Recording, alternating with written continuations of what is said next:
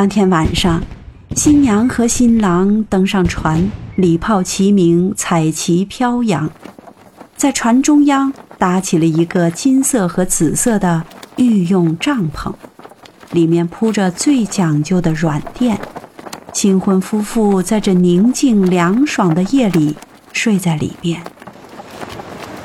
海风把船帆吹得满满的。船轻快平稳地在清澈的海上行驶着。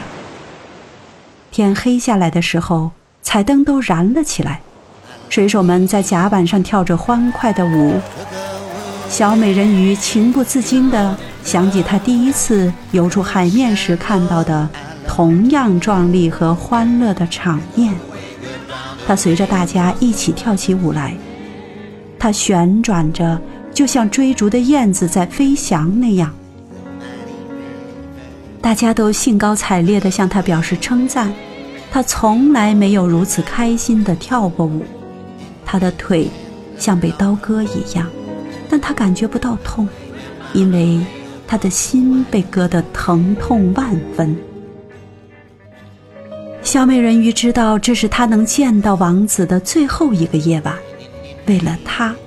他离弃了自己亲爱的同族和家庭，交出了自己美妙的声音，每天受着无休无止的折磨，王子却一点儿都想不到。今天，是他和他呼吸同样的空气，能看到深深的大海和繁星满布的蓝天的最后一个夜晚。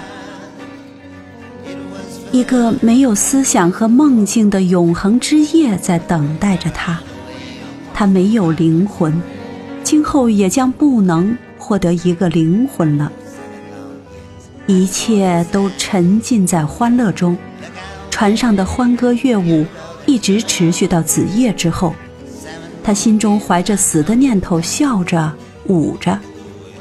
王子亲吻着他美丽的新娘。他摆弄着他的黑色的头发，他们手牵着手走进那华丽的帐篷，休息去了。船上的喧嚣静了下来，只有船长站立在舵旁。小美人鱼把她洁白的胳膊放在船舷上，眼睛凝视着东方，等待着破晓的到来。她知道，一到晨曦。将给他带来死亡。